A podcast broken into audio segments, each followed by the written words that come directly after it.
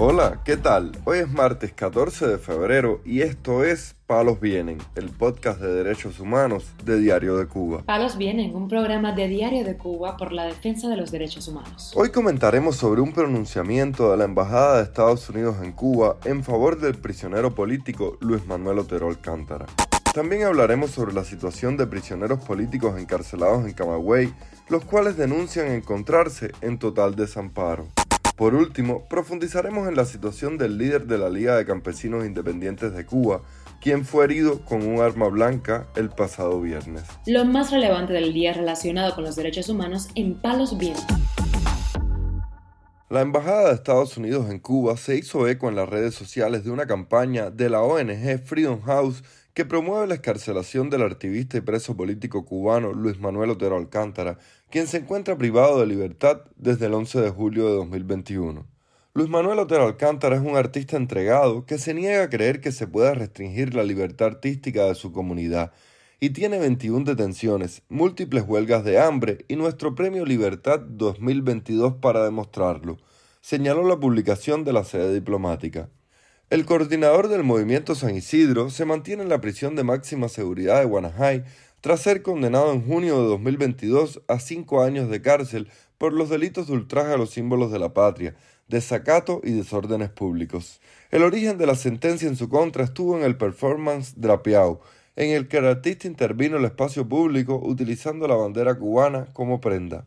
Mientras tanto, el diario The Washington Post advirtió en un extenso editorial que los regímenes autoritarios en países como Cuba, China, Bielorrusia, Rusia, Irán y Arabia Saudita, entre otros, están encarcelando a cada vez más personas que simplemente critican o protestan contra sus respectivos gobiernos.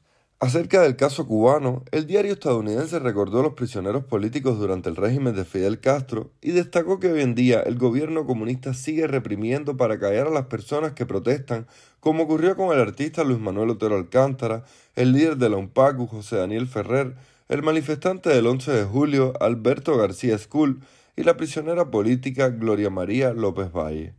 El diario estadounidense también denunció que en Cuba hay casi mil presos políticos, la mayoría de los cuales fueron arrestados por manifestarse el 11 de julio del pasado 2021. Un grupo de activistas cubanos denunció y expuso en pancartas y consignas los crímenes del régimen cubano en la Feria de Turismo de la ciudad italiana de Milán, que se desarrolla del 12 al 14 de febrero. La activista Habana de la Torre compartió una directa en su perfil de Facebook en la que mostró cómo desplegaron una pancarta con las imágenes de los presos políticos y gritaron abajo la dictadura frente al stand que promocionaba el destino Cuba en la feria turística.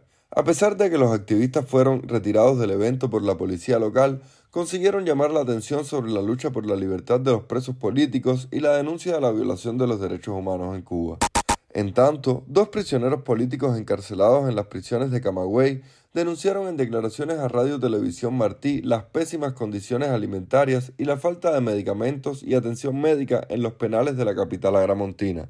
Uno de ellos es Reinier Calderín Socarrás, activista de la organización opositora Unión Patriótica de Cuba, recluido en la prisión de Kilo 8. Desayuno, un pedacito de pan del tamaño de los dedos que no alcanza ni para una mordida, y un poquito de tisana amarga y en el almuerzo una reacción de menos de 40 gramos, una parte echada a perder el preso político, miembro de la Unión Patriótica de Cuba, el Catherine Sogarra refiere que el culpable de esta violación es el teniente coronel jefe de la unidad Juan Miguel Sánchez Duarte.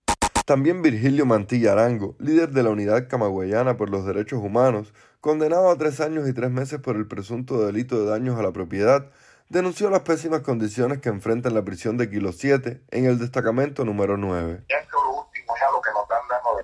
nosotros nos está dando aquí reducciones en gramaje del arroz, ya no son las cuatro tapitas esas de desodorante que yo te dije, porque es lo que yo tenía para medir, ahora son tres. Después de chicharro en un agua con cuatro o cinco granos, los familiares vienen quitándose los poquitos que ellos le dan a ellos en la calle, quitándoselo para tenérselo a sus familiares queridos aquí, porque saben que están pasando la de acá. Estoy enfermo también, con tremendos dolores no tengo los medicamentos para que me pueda aliviar estos dolores en los huesos que tengo yo, porque esta frialdad me tiene a mí. Yo me levanté por la madrugada que casi no podía ni caminar. Es tramador lo que yo llevo que me pueda aliviar los dolores. Y eso es aquí, estamos solos, no, pero para adelante es el precio de la libertad, no voy a ser ni el primero ni los últimos. ¿Qué amparo tenemos nosotros los presos de Cuba? Estamos abandonados, la gente hace lo que da la gana a los comunistas esto aquí. Palos bien. Activistas de la Federación Latinoamericana de Mujeres Rurales y de la Liga de Campesinos Independientes de Cuba fueron atacados este viernes por un simpatizante del gobierno que hirió con un arma blanca a uno de ellos, informó Radio Televisión Martí. El hecho ocurrió el viernes en la tarde durante una reunión en la que estaban presentes Irina León Valladares, Lisandra Orraca Guerra y Katia Hernández Torres, miembros de Flamur, junto al líder de la Liga de Campesinos Independientes de Cuba, Esteban Ajete Abascal, quien hizo la denuncia al medio estadounidense. Estando allí en aquel lugar, llegó un ciudadano vendiendo aparentemente pescado.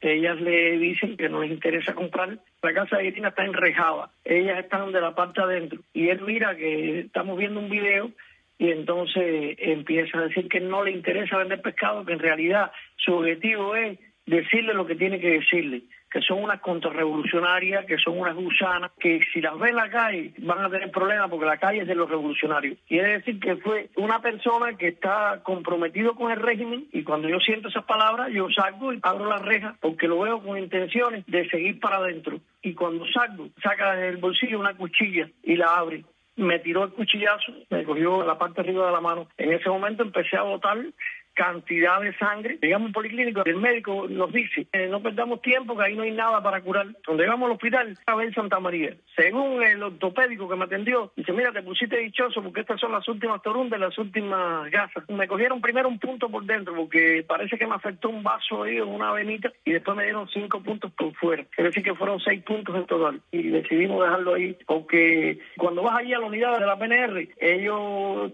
prácticamente no hacen caso de lo que nosotros decimos, principalmente porque somos activistas de derechos humanos. Han venido una serie de provocaciones, una detrás de la otra, que no sabemos qué es lo que va a suceder con nuestras vidas. Debido a la gravedad de la lesión, Agete Abascal tuvo que ser atendido en el hospital Abel Santa María de la ciudad de Pinar del Río, donde le dieron seis puntos para suturar la herida. La reunión tenía lugar en la vivienda de León Valladares, situada en la calle Máximo Gómez, en la ciudad de Pinar del Río. Palos Vienen, un podcast de derechos humanos de Diario de Cuba con la producción y conducción de Mario Luis Reyes. Muchas gracias por acompañarnos este martes en Palos Vienen, el podcast de derechos humanos de Diario de Cuba. Pueden escucharnos en DDC Radio, Spotify, Google Podcast, Apple Podcast, Telegram y SoundCloud. Yo soy Mario Luis Reyes. Mañana regresamos con más información.